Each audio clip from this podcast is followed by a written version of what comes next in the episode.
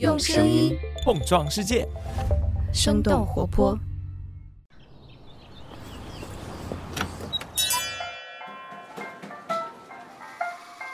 您的生动早咖啡好了，请慢用。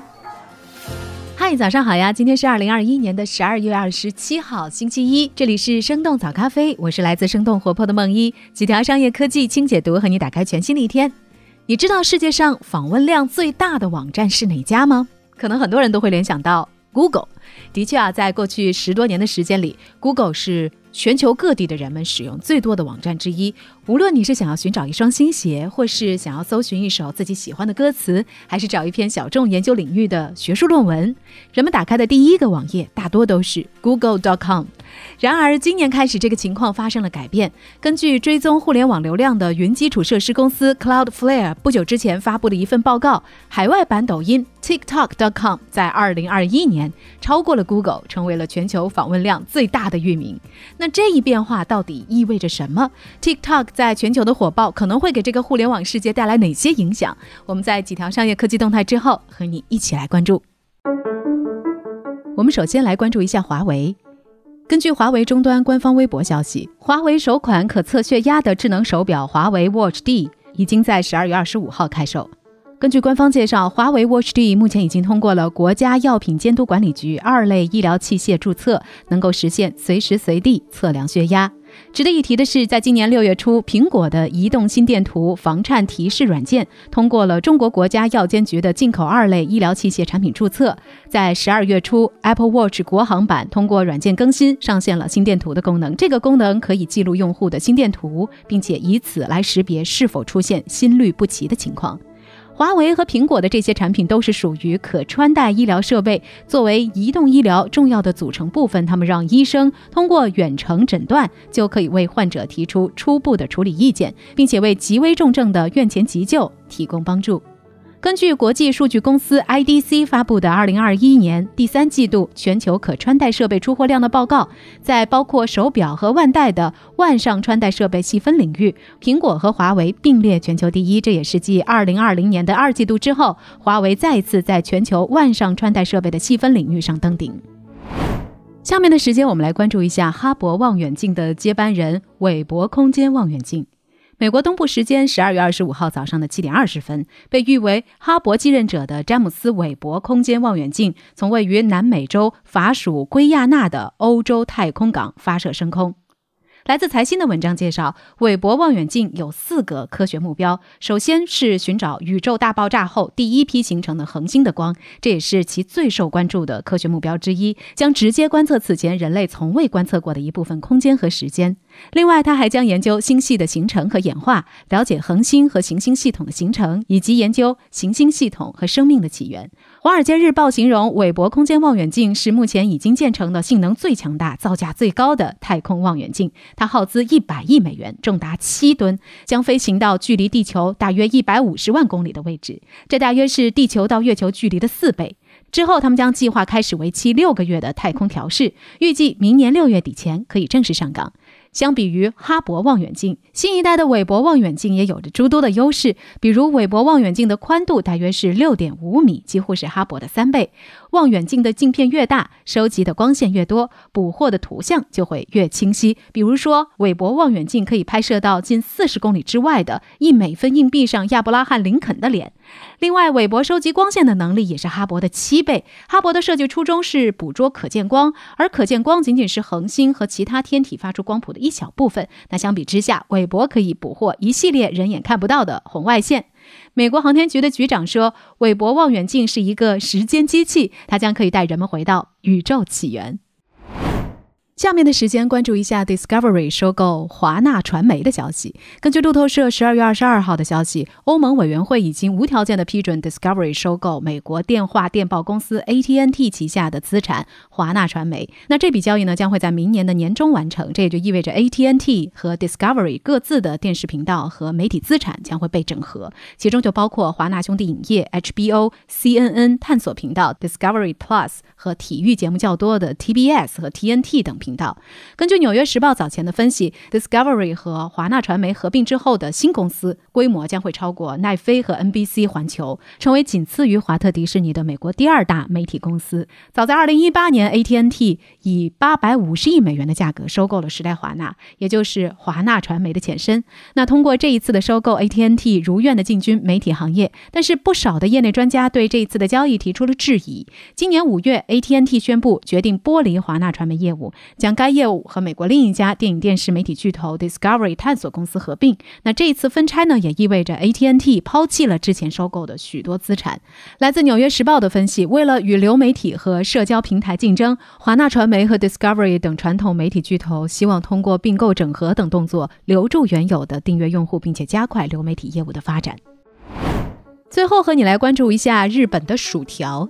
临近年末，日本多地出现了薯条荒的现象，全日本大约有两千九百家麦当劳门店暂停销售中份和大份薯条。这样的状况将会一直从十二月二十四号持续到三十号。除了麦当劳之外，日本多家的连锁餐饮店也出现了不同程度的薯条荒，并且相继停售部分薯条商品。根据央视财经频道的分析，引发薯条荒的原因正是供应链紧张。日本麦当劳薯条所使用的土豆全部是从北美进口，一方面疫情持续导致集装箱短缺，物流不畅；而另一方面，运输环节之一的加拿大温哥华港口附近发生大规模水灾，引发港口拥堵，双重原因使得土豆进口出现了延误。另外，由于麦当劳薯条所使用的北美土豆都个头比较大，而日本国内的土豆品种难以达到同样大小，所以也无法采用日本当地的土豆来进行替代。根据 BBC 的报道，日本麦当劳为了应对船运不畅，此前甚至是已经考虑了空运等方式，但是依然无法解决土豆不足的问题。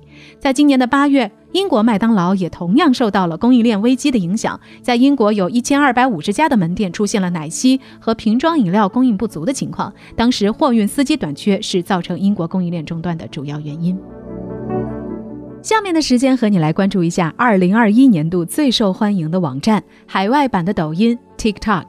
要知道，在去年全球访问量最多的网站还是 Google，当时的 TikTok.com 的排名还是第七。但转眼间，今年的 TikTok 一下子攀升到了首位，将 Google 踢出了冠军宝座。同时，它也胜过了美国其他的科技巨头，比如说亚马逊、Facebook、Twitter 等等。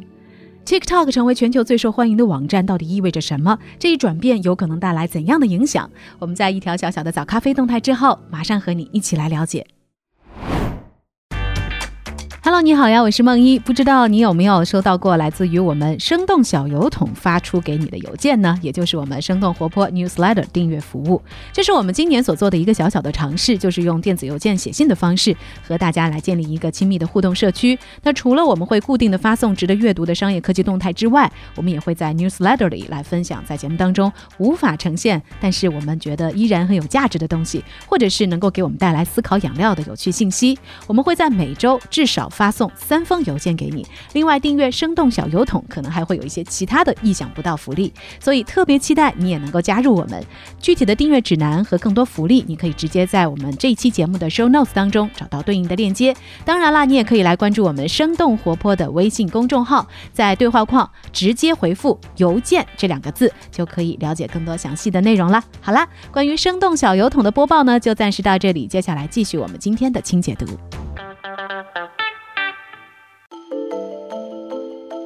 不久之前，Cloudflare 整理发布了一份最新的互联网年度影响力报告。在这份报告当中，短视频巨头 TikTok 已经击败了囊括搜索、地图、语言翻译等其他服务的互联网巨头 Google，登顶2021年度互联网访问量最大的网站。根据 Cloudflare 的统计，排在 TikTok 和 Google 之后的分别是 Facebook、微软、苹果和亚马逊。值得一提的是，在移动互联网端，TikTok 其实早已经称霸多时。根据互联网数据统计网站 Sensor Tower 的数据，自今年二月份以来，TikTok 就一直是全球下载量最多的非游戏类应用。另外，在今年的九月，TikTok 宣布他们的全球月活跃用户数量已经突破了十亿，与 Meta 旗下的 Instagram、Facebook、WhatsApp、Messenger 以及微信并肩，成为目前全球用户活跃度前五名的应用。TikTok 是在二零一六年的九月由字节跳动推出，仅仅五年的时间，这款软件已经风靡全世界。特别是二零一八年和 Musically 合并以来，TikTok 更是加快了它全球扩展的步伐。二零一八年的十月，它成为了当年苹果商店中全球下载量最高的照片和视频类的应用。到了二零一九年的一季度，TikTok 的全球下载量已经突破了十一亿次。当年这款应用程序就已经覆盖了超过一百五十个国家和地区。而去年的疫情更是让 TikTok 实现了大规模的增长。今年的七月，Sensor Tower 的数据发现，TikTok 的全球下载量已经超过了三十亿次。移动数据和分析公司 App Annie 的另一份报告分析，TikTok 的月活跃用户数将会在2021年底达到12亿。无论是吸引粉丝的名人视频，还是各种充满创意的本地化的内容，注入算法机制的 TikTok 为用户一个接一个的推送着视频，而这也让越来越多的人逐渐沉迷在短视频的内容海洋当中。来自硅谷的科技媒体 The Information 分析认为，TikTok 的崛起对于整个互联网世界来说意义非同一般。他们甚至预测，2022年将会是 TikTok 之年。那他们为什么会这样形容？成为全球最受欢迎网站的 TikTok 将有可能带来哪些影响和改变呢？影响一：人们搜索信息的方式。多年以来，Google 一直都是人们搜索信息的首选。虽然外界对 Google 或者是百度这样的搜索引擎巨头有着不少的争议，但是归根结底，他们在 PC 时代占据统治地位，是因为他们能够通过技术让用户更快地获得想要的信息，由此也让搜索引擎成为了互联网的第一流量入口。然而，近些年来，这一情况正在逐渐发生转变。美国金融服务公司 Raymond James 在2017年初发表了一项关于消费者搜索产品信息渠道的研究。根据这份调研报告的数据，亚马逊已经和 Google 交换了位置，成为了人们进行产品搜索的首选。与当年亚马逊瓜分 Google 的份额类似，现在的 TikTok 也在影响着人们搜索信息的习惯。这个平台不仅有着可爱宠物或者是时尚舞蹈的视频，也同样充满着各种各样受欢迎的美容秘诀、食谱、健身方式，还有其他一些你可能根本意想不到的内容分享。这也就意味着人们使用 TikTok 不仅仅是为了娱乐，而是为了获取信息。越来越多的人开始逐渐形成有问题打开短视频应用来查找答案的习惯。The Information 的文章分析，这是一个巨大的转变，它对所有其他的平台都有着实际的影响。虽然现在的视频搜索和图文搜索仍然处于互为补充的阶段，但是发展搜索业务已经成为了各大短视频平台的共同选择。来自前瞻研究院的文章分析，视频搜索已经是无法逆转的趋势，注定会成为更多互联网巨头又一个争夺的战场。影响二：数字广告的市场份额。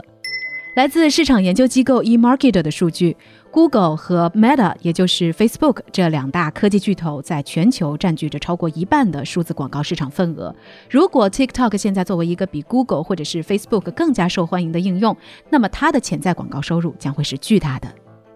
来自《纽约时报》的报道，TikTok 平台上的 Z 世代用户每天观看的短视频数量平均超过了二百个。另外，有接近一半以上的年轻女性用户每天花在 TikTok 上的时间超过一个小时。那由此而带来的转变就是，越来越多的零售商们开始认真思考在 TikTok 平台上的投入，不仅包括新一年的广告预算，也包括他们制定专门针对这个短视频平台的市场营销策略，比如说和网红合作以及直播带货等等。根据品牌咨询公司 Kantar 一项针对二十三个地区的一万四千五百多人所进行的调查显示，今年接触 TikTok 广告的人数几乎翻了一番，从去年的不到百分之二十增长到现在接近百分之四十。那作为新兴的广告投放渠道，TikTok 已经搭建起了他们的广告营销平台 TikTok for Business，同时他们还引入了一个自动化系统，将广告商和内容创作者聚集在一起，希望借此拥有更多获取广告收益的机会。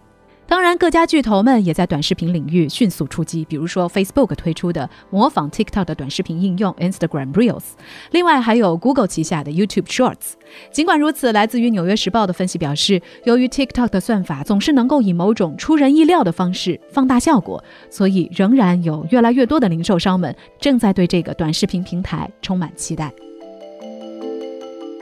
影响三：审查和监管政策。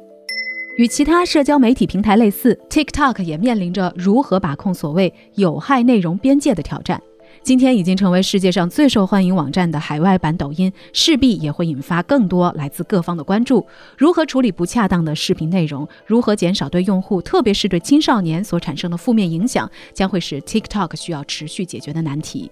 另外，由于拥有庞大的用户数量，如何保护用户的个人隐私，也会是各国监管机构关注的焦点。根据路透社的报道，今年九月，欧盟的主要数据隐私监管机构已经针对 TikTok 启动了两项调查，涉及。儿童个人数据的处理以及个人数据的转移。来自 BBC 的报道，大多数的证据都显示，TikTok 的数据收集和 Facebook 等社交网络不相上下，包括用户观看和评论过的视频、定位数据、手机型号、操作系统，甚至包括人们打字时的按键节奏。不过，和它的美国竞争对手不一样的是，TikTok 表示愿意提供前所未有的透明度，以化解对其数据收集和流通的担忧。